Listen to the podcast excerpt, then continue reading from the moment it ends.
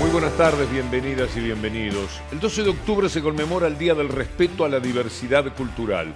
Esta denominación se establece en Argentina a partir de 2010, con el objetivo de promover la inclusión, el respeto y coherencia con lo que estipula la Constitución Nacional y también los tratados internacionales y distintas declaraciones de derechos humanos. Durante años, el 12 de octubre llevó la denominación de Día de la Raza y era feriado nacional. La fecha remite al día en el que el marino genovés Cristóbal Colón arribó al continente en lo que se conocía como el descubrimiento de América. Ese enfoque negaba la existencia de pueblos y comunidades originarios y establecía la idea de una colonización por parte de naciones europeas más que de una conquista y saqueo de territorios. La UNESCO declara que la diversidad cultural amplía las alternativas, alimenta diversas capacidades, valores humanos y cosmovisiones y permite que la sabiduría del pasado nos prepare para el futuro. Sin embargo, al saludarlos en este día tan particular, nos encontramos siempre con quienes niegan, niegan lo que está demasiado claro luego de muchos años de lucha por establecer este tipo de conceptos. Y cuando los mismos han quedado claros y están cada vez más evidentes, aparece alguien como la candidata a vicepresidenta por la libertad avanza, Victoria Villarroel, negando todo una vez más. Feliz Día de la Hispanidad. Un día como hoy sucedía una de las epopeyas más importantes de la historia de la humanidad. Se avistaban las tierras del continente americano y dos culturas se unían. Una asesinó a la otra a 90 millones, se unían en la hermosa mixtura que es Hispanoamérica. Orgullo por ser hija de esa fusión. Más o menos lo que sentía Mauricio Macri aquel día que se puso a hablar en un acto patrio de la Argentina pidiéndole disculpas en la declaratoria de la independencia de la Argentina a los reyes de España, los de ahora y los del pasado.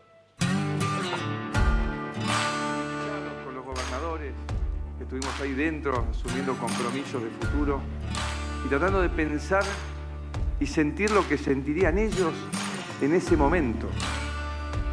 Claramente deberían tener angustia de tomar la decisión, querido rey, de separarse de España. Deberían tener angustia de tomar la decisión, querido rey, de separarse de España. ¿Qué es lo que sucedió ayer con Milei? que estaba hablando y de pronto ve que allá en el fondo un periodista, como sucede toda la vida, está diciendo al equipo eh, que lo llama a estudios en Radio del Plata, ocurría esto, Matías Canzoneta, el periodista, eh, estoy por salir al aire, ya empezó la, conferencia, enseguida me dan al aire, cuando quieran me dan al aire lo ponemos. Es decir, algo de rutina, miren lo que pasó. Esto no podría ser una novedad.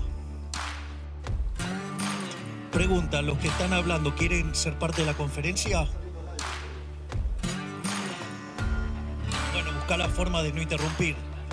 Bueno, digamos, si querés, digamos, te debe estar queriendo escuchar a vos seguramente. No, vos sos un grosero, que es otra cosa.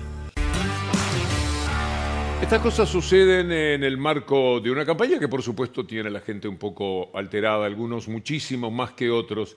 Pero la participación del periodismo mafioso es constante.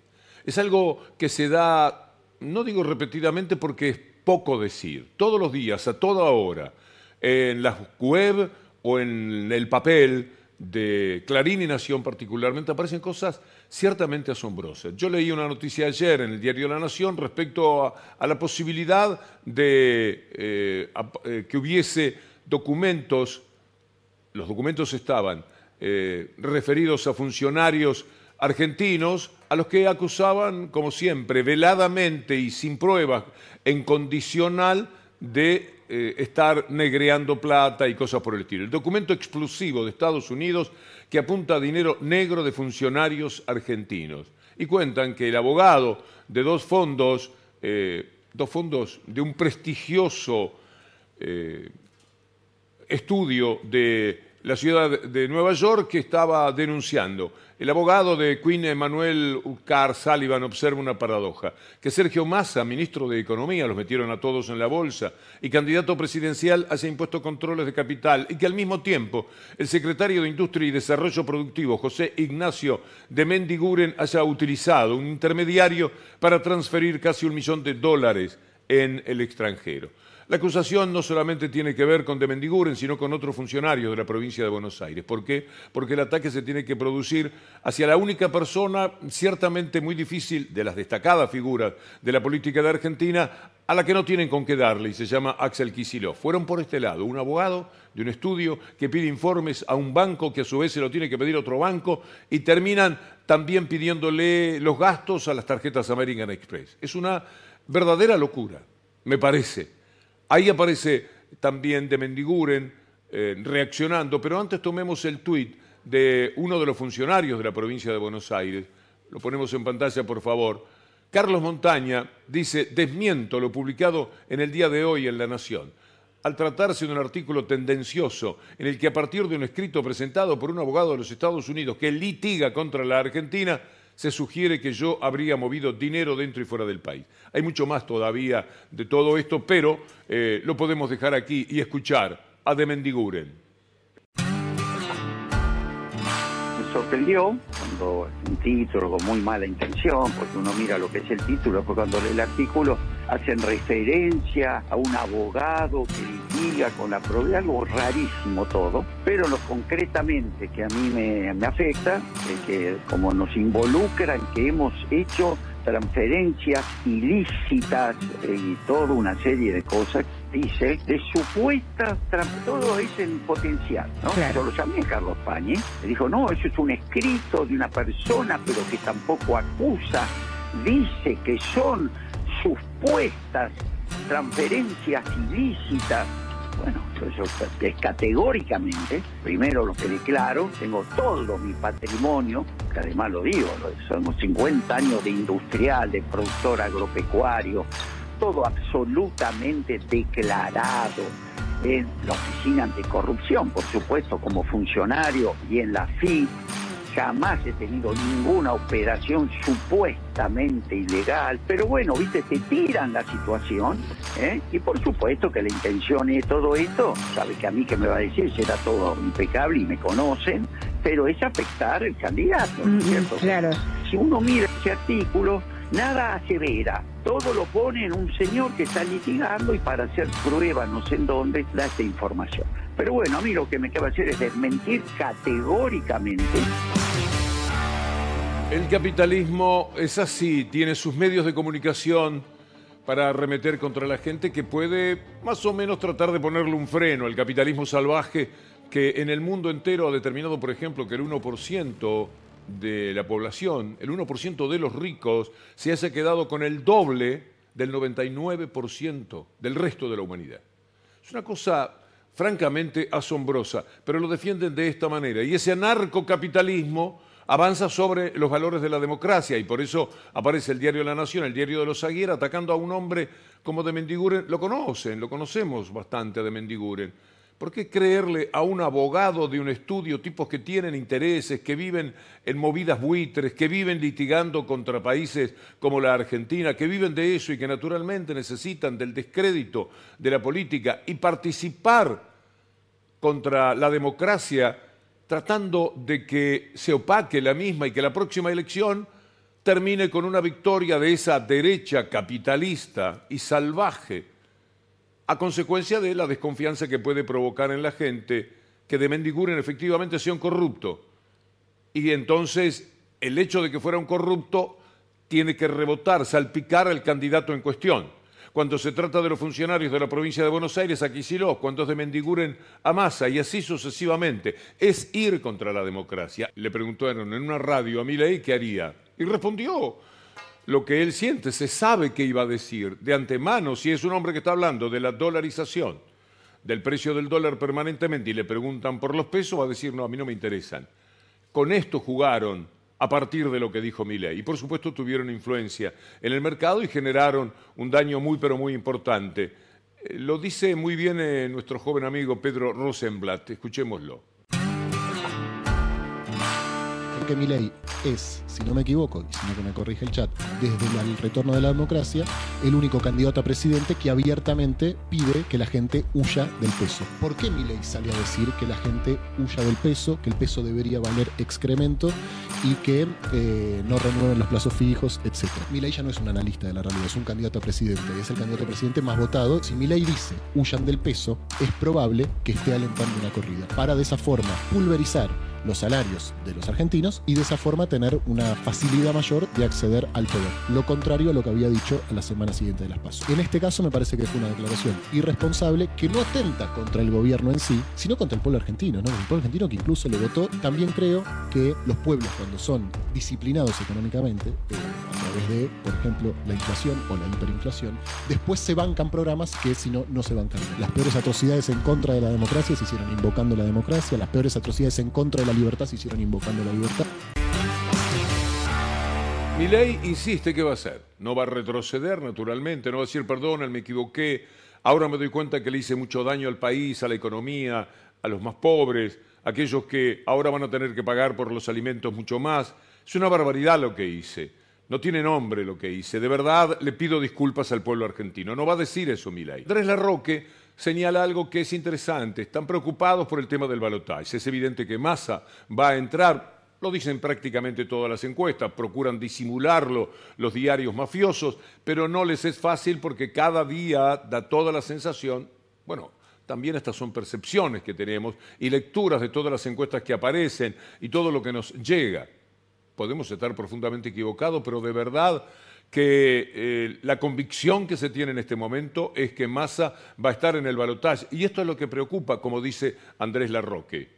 Están muy preocupados porque la recuperación de, iniciativa por parte de Sergio Massa evidentemente los ha puesto en esta situación de desesperación y yo creo que sin duda Macri y Milei hoy, hoy le temen a un balotaje con Massa.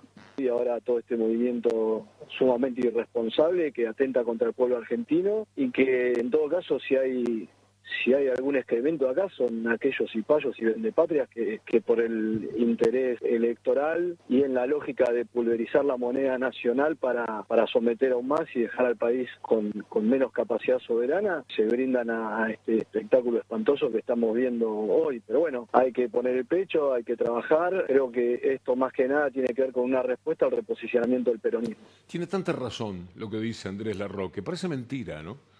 Porque los que también a veces predominan, sea mi ley, la derecha en general, porque la derecha tiene más, la derecha sumada es un 60 y pico por ciento. Lo que uno espera, naturalmente, es que cuando llegue el balotaje, el miedo que provoque mi ley genere alguna reacción un poco más positiva. Pero estamos hablando de gente que si mencionamos la soberanía está en contra totalmente del país. Todo es payo, está en contra de la moneda, están en contra de Malvinas.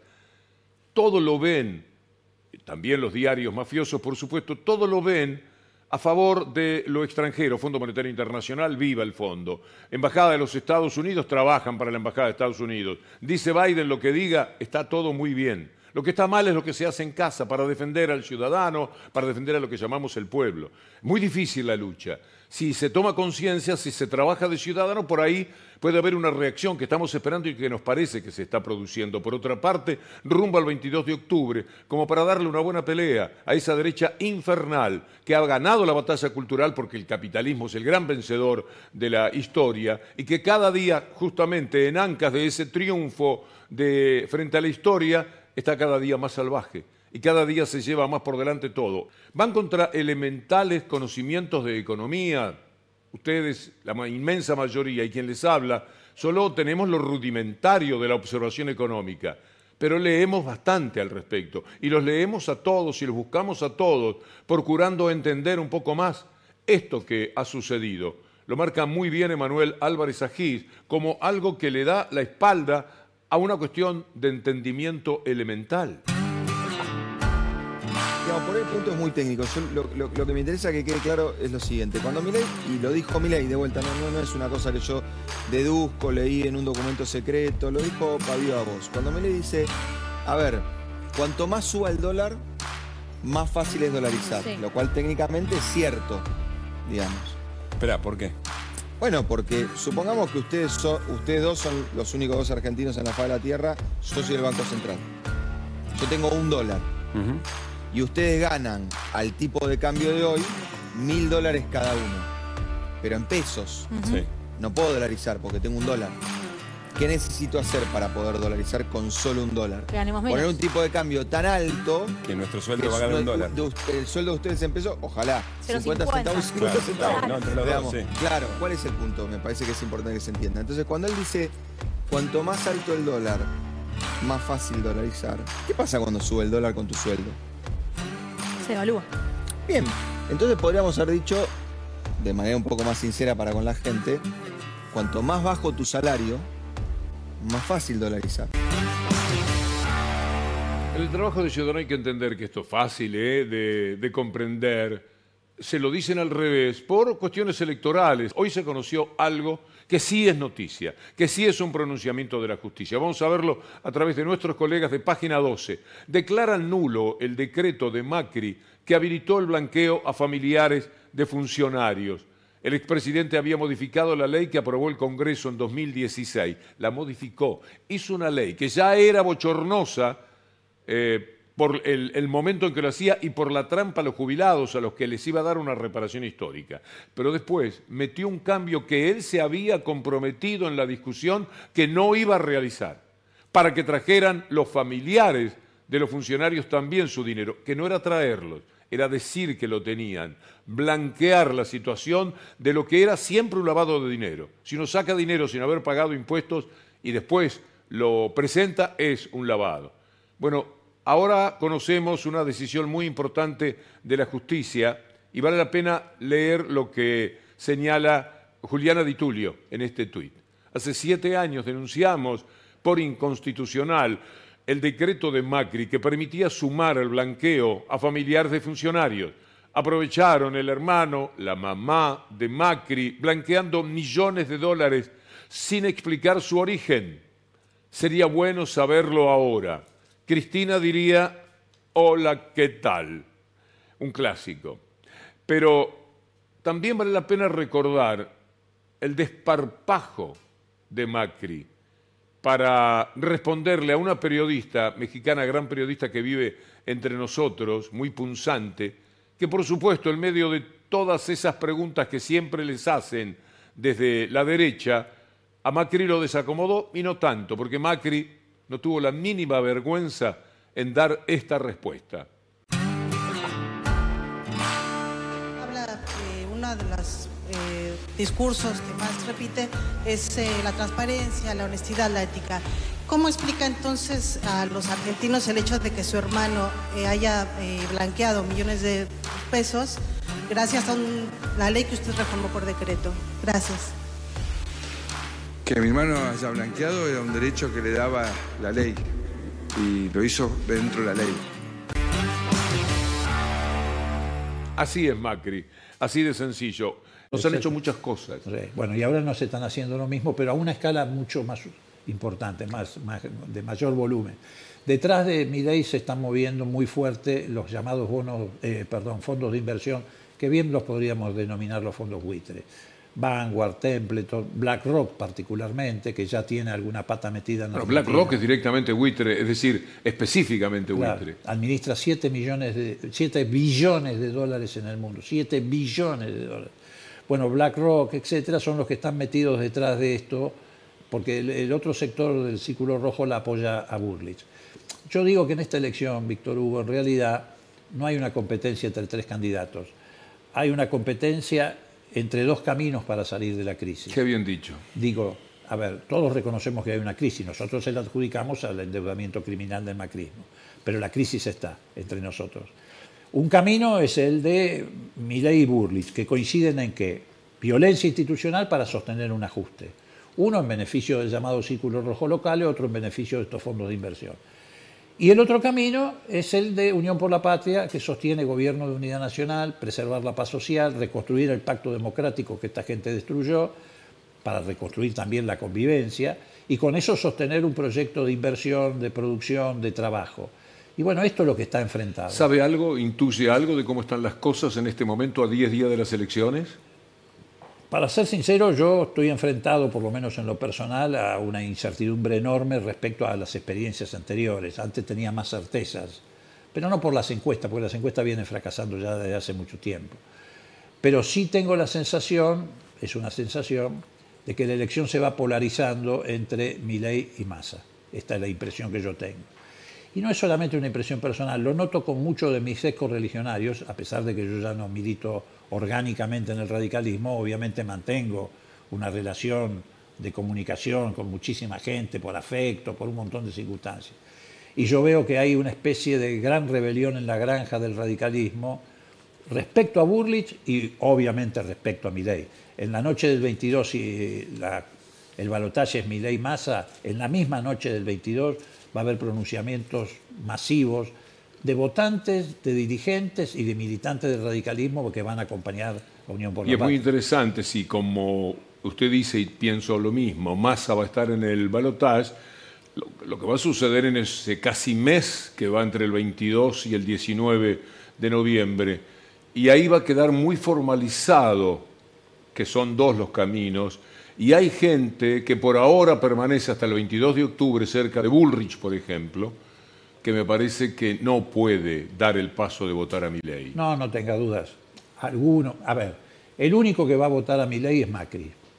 Ese seguro. Sobre eso tenemos la absoluta certeza. De ahí para Yo creo que lo va a votar ya el 22 es muy probable, también es muy probable que ocurra. Él juega con dos barajas esta partida, ¿no? Pero su corazón está mucho más cerca de Milei que de Burlich pero no por una razón de carácter afectivo, sino porque como a Macri le importa muy poco la democracia, los derechos, la garantía de los ciudadanos y le importa mucho, mucho más la plata, la propia y la que representa, yo creo que él ve en mi ley más garantías para esos intereses que en la propia Burlich. El panorama está muy abierto a, todo, es decir, esto hace que uno sienta la incertidumbre, es indudable. No podemos decir algo que pensemos que definitivamente es así. Todavía hay que chequear todo el 22 de octubre. Sí, efectivamente. Lo único que podemos pensar, y no lo digo de ninguna manera para desmerecerlo, es que, bueno, Schiaretti y Miriam no están ya en una grilla con posibilidades. También confío mucho en que los votantes de Miriam Bregman se vuelquen masivamente eh, en el escenario que imaginamos de Massa Milley, se vuelquen obviamente por una opción democrática de antifascismo. Y ahí hay unos puntos muy interesantes. Muy interesantes. Sí, muy valiosos. Leopoldo, me da mucho gusto siempre. Muchas gracias. Para mí también ha sido un gusto. Señor Leopoldo Moró. Amigas, amigos, nos reencontramos mañana si Dios quiere. Hasta entonces.